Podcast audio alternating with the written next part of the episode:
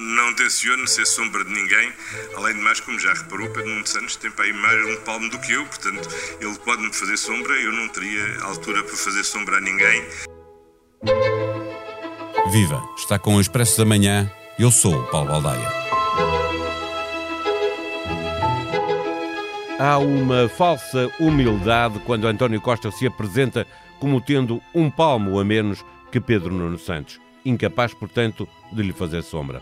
Ele sabe que, dizendo isso, quem quer que se preze compara a dimensão política dos dois e facilmente descobre que a sombra vai tirar brilho ao novo secretário-geral do Partido Socialista.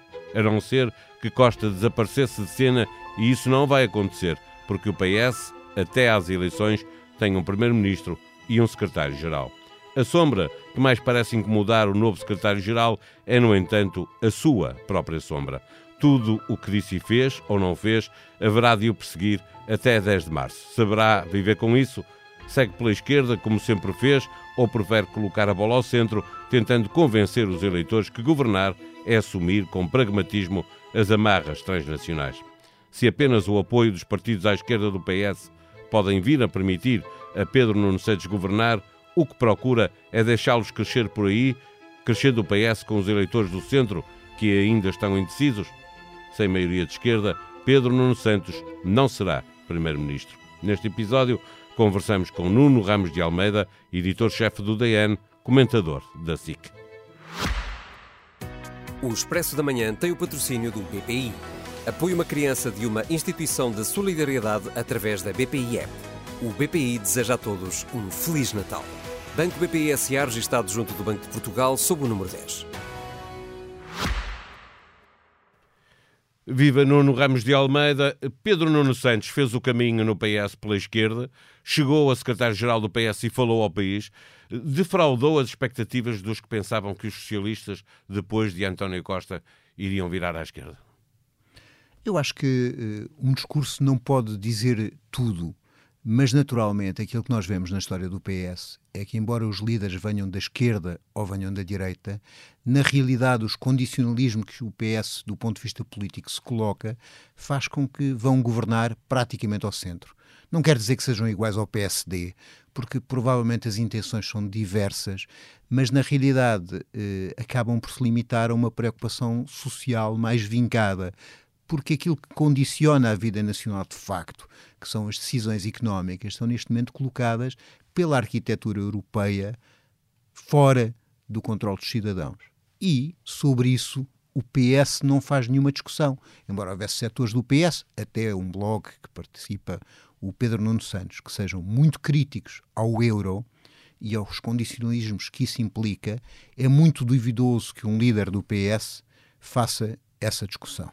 É, há aqui uma eh, dose de pragmatismo para alargar ao centro, eh, vencer as eleições e depois, eh, conseguindo vencer as eleições e formar governo, governar um pouco mais à esquerda do que o discurso que se faz em campanha? Ou no fim vai dar aquilo que se chama de dizer, não? O, o PS está preso a esta arquitetura económica que gera a Europa. Estamos todos presos a esta arquitetura económica que gera a Europa. Basta ver o caso da Grécia, quando tentou alterar essa arquitetura e o castigo eh, monumental que levou. Mas eu acho que neste caso há aqui um equívoco. Primeiro, esta história das eleições ganham ao centro parece-me um mantra. As eleições ganham-se com eleitores e eles muitas vezes são eleitores que tens que mobilizar, têm que ser mobilizados é pouco provável que haja grandes deslocações de votos entre partidos. O que normalmente há é deslocações de votos entre um partido e a abstenção. E, e no caso do PS, eu acho que a questão é o Pedro Nuno Santos tem uma vantagem sobre o Zé Luís Carneiro, que é, evidentemente, uma pessoa que mobiliza mais os eleitores do Partido Socialista.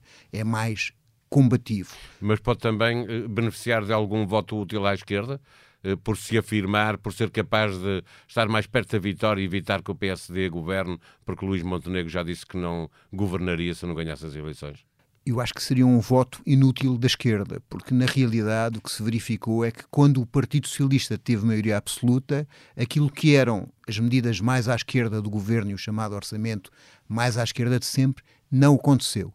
O problema que neste momento o Pedro Nuno Santos tem, no meu ponto de vista, não é unir o partido, porque por definição está unido, é cons conseguir conquistar o voto das pessoas e a seguir ter condições para governar, porque pode acontecer que o Partido Socialista tenha mais votos que o Partido Social Democrata e a direita o chega seja maioritária. Portanto, que os outros partidos tão esmifrados no seu voto útil acabem por não ter nenhuma capacidade de fazer uma aliança com o Partido Socialista do ponto de vista da esquerda.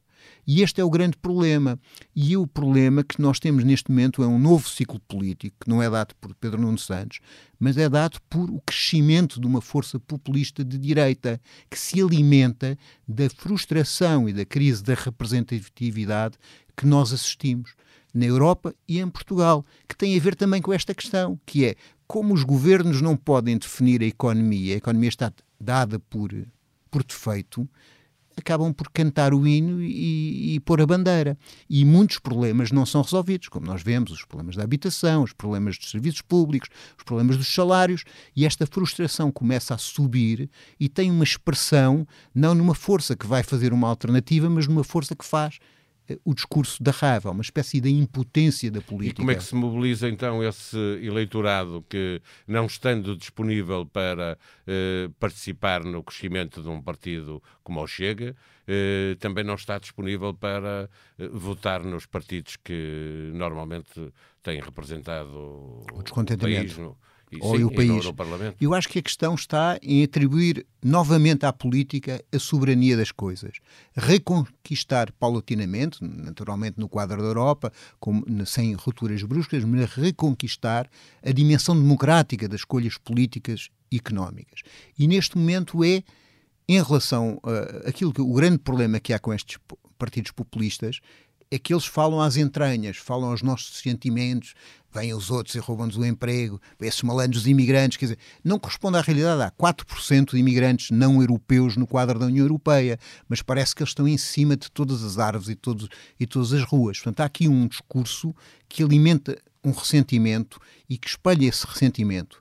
E normalmente a esquerda ou o centro-esquerda fala com Excel, isto é, não, não tem essa capacidade de reencantamento político, de ganhar o coração das pessoas e fazer pensar que determinadas propostas podem ser solução.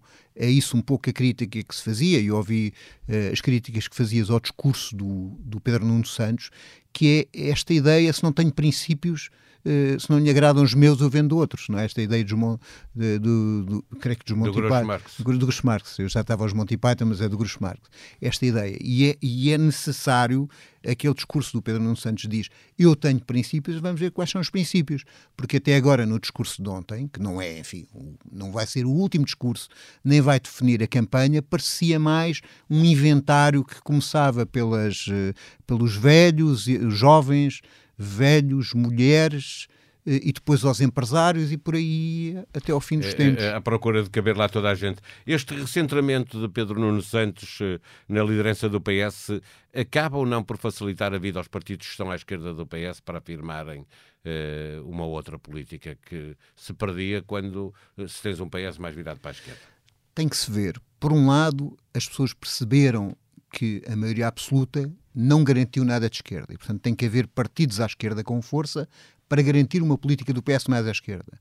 Mas, por outro lado, acontece que se chegarmos a uma situação que dizem o PSD pode ganhar as eleições e pode governar com o Chega, esse argumento pode ser usado e pode eh, calar em muitos eleitores. Pensarem, nós vamos estar a abrir... Aconteceu isso em 2022. Sim, aconteceu isso. A maioria absoluta é explicada por isso e é também explicada por um engano bastante grande, porque era visível que o Primeiro-Ministro não estava numa de ceder a poucos pontos que a esquerda lhe colocava. Ele queria eleições para ganhar a maioria absoluta e, portanto, aquele orçamento mais à esquerda que nos venderam foi o orçamento que mais cortes teve, mais até que durante a Troika, durante nos salários. Portanto, esta realidade é uma realidade que as pessoas viveram, mas a vinda da direita para o espaço do poder tem, tem desculpa a repetição, o poder de assustar muita gente. Eh, olhando para, para aquilo que, que foi o discurso eh, de, do vencedor Pedro Nuno Santos eh, no, no, Partido Socialista, PCP, Bloco, Livre, devem procurar levar para a campanha as condições em que podem viabilizar novamente um governo do Partido Socialista. Ou seja, tomemos como certo que aquele discurso de Pedro Nuno Santos é o que vai valer para a campanha para procurar ganhar as eleições. Eu acho que a esquerda do PS tem que fazer um discurso diferente, que é tem que tornar hegemónicas as soluções sociais e políticas que propõe. Hegemónicas na esquerda. Isto é, se conseguirem convencer que não é normal que o Serviço Nacional de Saúde pague 54% aos privados, se conseguirem convencer que não é normal que haja 2 mil milhões é, de cativações. Aí estão os medicamentos, estão eh, certo, as máquinas, certo, etc. Certo, é mas também, mas também, muito grande esteja mas também acontece que, há, eh, que a entidade reguladora da saúde chegou a demonstrar eh, diretores de hospitais públicos por pretenderem fazer exames em locais públicos. Portanto, aqui está também uma proximidade, uma promiscuidade entre aquilo que é público e que é privado. Naturalmente, ninguém critica que se usem os privados em determinadas circunstâncias. Agora, para haver um Serviço Nacional Público, ele tem que ser universal. No dia em que a classe média sair do Serviço Nacional de Saúde, ele deixa de existir. É? Sim, mas deixa de existir. Passa a ser uma coisa para eh, pobres e indigentes. Passa a ser uma coisa muito pouco. Muito pouco onde se gasta cada vez menos dinheiro. Onde, é? onde se gasta cada vez menos dinheiro. Portanto, o que eu acho é à esquerda do PS, mais discutir lugares e discutir possibilidades em abstrato da aliança, tem que haver um ganho de uma política que o PS, para fazer essa política, tenha que estar com essa esquerda. Não pode acontecer eh, estarem a discutir alianças em seco. Mas a minha questão é se deve, eh, eh, se essa discussão deve ser feita ou não em campanha, obrigando o PS a assumir que para ser governo vai ter que eh, ter algumas dessas políticas sociais eh, em acordo firmado com os partidos mais à esquerda. Eu tenho muitas dúvidas que isso reforça a esquerda à esquerda do PS. Acho que o reforça à esquerda à esquerda do PS é dizer uma evidência. O PS, quando essa parte do eleitorado é fraca, governa mais à direita. A única garantia, e, e, dizer uma outra coisa, aquilo que pode ser solução para haver um governo de esquerda é a esquerda ter mais votos que a direita, o que significa que os vários partidos de esquerda concorrem nesse sentido. A ideia de dar todos os votos ao PS pode criar uma condição do PS tem mais um voto que o PSD, mas a que a esquerda tenha menos votos que a direita. tem que fazer o seu caminho, tem que expressar os seus programas e tem que tentar conquistar os eleitores que estão no desencanto e na abstenção. Aí o maior problema, e é um problema que também tem Pedro Nuno Santos, é um problema de motivação. É dizer que é possível governar desta forma, é possível haver uma alternativa, é possível haver um caminho e isto vai-se caminhando.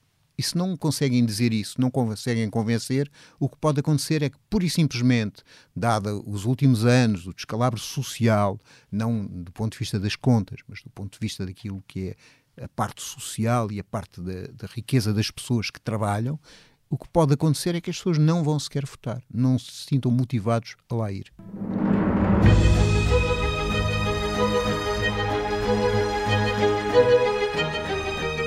Exército israelita descobre o maior túnel do Hamas junto à fronteira. Londres e Berlim pedem cessar fogo sustentável em Gaza. Do fim de semana chegam notícias de que Israel insiste em bombardear Gaza, apesar da pressão crescente para negociar e conseguir a libertação de mais reféns junto do Hamas. Devido aos ataques dos rebeldes Houthi próximos do Irão, os maiores operadores mundiais de transportes de contentores interromperam passagem pelo Mar Vermelho na rota do Canal de Suez que liga ao Mar Mediterrâneo. Ouça os podcasts do Expresso e da SIC, subscreva os seus favoritos e seja avisado sempre que saírem novos episódios. Comente, avalie, faça as suas sugestões. Ajude-nos a fazer melhor o que fazemos para si. A sonoplastia deste episódio foi de Joana Beleza. Nós vamos voltar amanhã. Até lá, tenham um bom dia.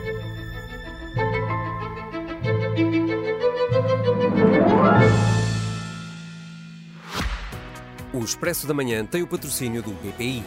Apoie uma criança de uma instituição de solidariedade através da BPI App. O BPI deseja a todos um Feliz Natal. Banco BPI SA registado junto do Banco de Portugal sob o número 10.